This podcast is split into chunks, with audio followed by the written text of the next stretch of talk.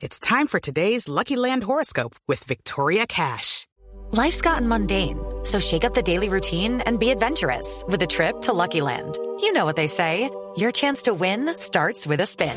So go to LuckyLandSlots.com to play over 100 social casino-style games for free for your chance to redeem some serious prizes. Get lucky today at LuckyLandSlots.com. Available to players in the U.S., excluding Washington and Michigan. No purchase necessary. VGW Group. Void where prohibited by law. 18 plus. Terms and conditions apply.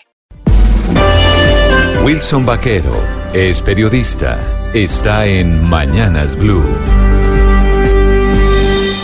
Ya son las 6 de la mañana, 28 minutos. A pesar de las evidencias recolectadas por las autoridades luego de dos semanas de confirmarse el asesinato del pequeño Hans Tafur de 7 años en Samana Caldas, los dos sospechosos capturados como autores materiales del crimen no aceptaron cargos. Este homicidio que conmocionó al país, primero por los días de tensión sin que se supiera nada sobre el paradero del niño que fue a pasar unos días de vacaciones a casa de su abuela en esa región del centro del país, y luego por el triste hallazgo de su cuerpo sin vida con heridas de arma blanca y señales de uso sexual, habría sido cometido por dos hombres cercanos a la familia y a quien es un juez, a quien es un juez de la Dorada envió anoche a la cárcel.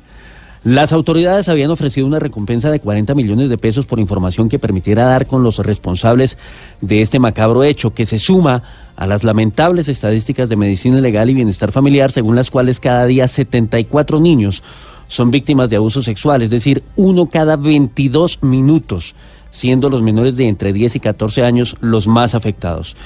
El panorama es aún más desalentador si se tiene en cuenta que Colombia ocupa el tercer puesto entre 175 países con la tasa más alta de homicidio infantil en el mundo, de acuerdo con la ONG Save the Children. Lo peor de todo es que casos como el de Juliana Zamboní en Bogotá, Angie Lorena Nieto en Barranca de Upía Meta y Génesis Rúa en Fundación Magdalena siguen ocurriendo sin que la sociedad se conmueva. Los políticos insisten cada tanto en la cadena perpetua para violadores, tema que durante años ha sido debatido pero nunca aprobado. Y mientras tanto el país observa impávido esta tragedia de degradación que golpea a los más vulnerables y a quienes más se debe cuidar.